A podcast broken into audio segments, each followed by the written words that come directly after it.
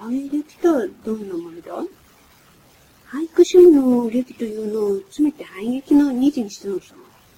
というと、主人にメイティも多少煙に巻かれて控えて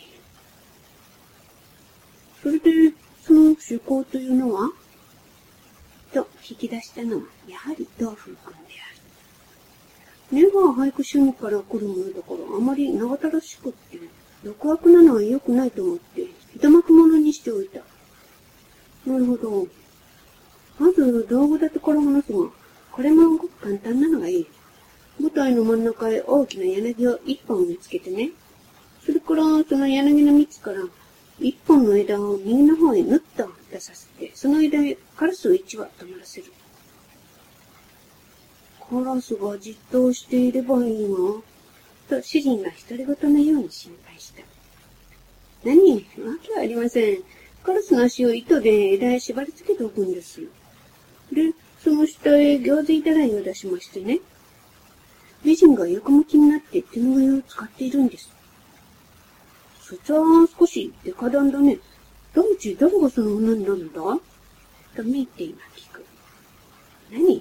これもすぐできます。美術学校のモデルを雇ってくるんです。そら、警視庁がやかましく言いそうだな。と主人はまた心配している。だって、興奮さえしなければ構わんじゃありませんか。そんなことをとやかく言った日に、学校で裸体語の写生なんてできっこありません。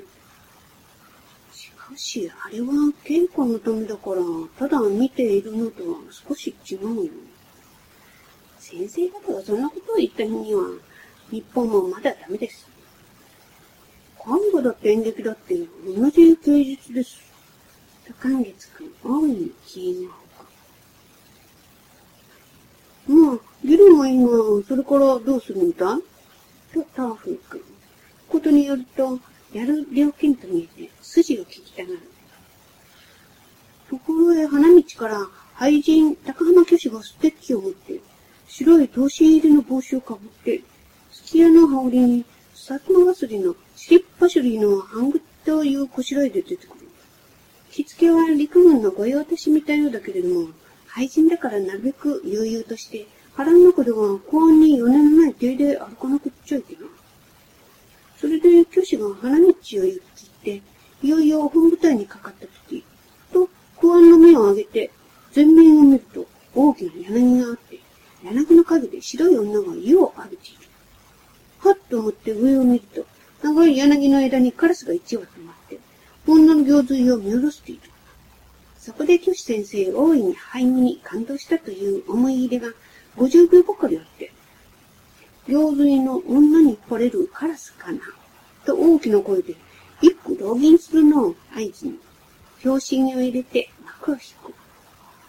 どうだろうこういう思考は、お気に入りませんかね？君お前になるより教師になる方がよほどいいぜ。